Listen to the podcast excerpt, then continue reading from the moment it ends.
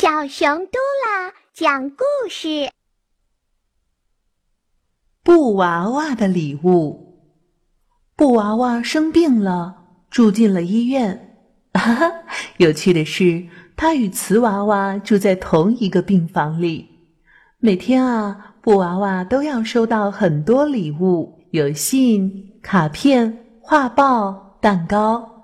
最美的礼物是鲜红的玫瑰花儿。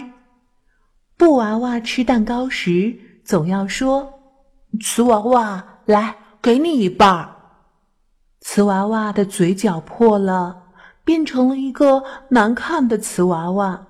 没有人送礼物给他，他心里很难过。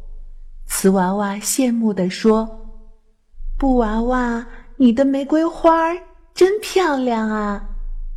布娃娃说：“嗯，那。”要是你喜欢，就送给你吧。瓷娃娃说：“嗯，不不不，那是别人送你的礼物，我不能要。”可是瓷娃娃真希望能有人送给他一束玫瑰花。第二天，大耳猫给布娃娃又送来一束玫瑰花。布娃娃把大耳猫叫到门外，悄悄塞给他一张纸条。纸条上写着：“大耳猫，请送给瓷娃娃一束玫瑰花，它会很快乐的。”大耳猫又来送花了，他把一束交给布娃娃，另一束交给了瓷娃娃。瓷娃娃高兴地说：“是送给我的吗？”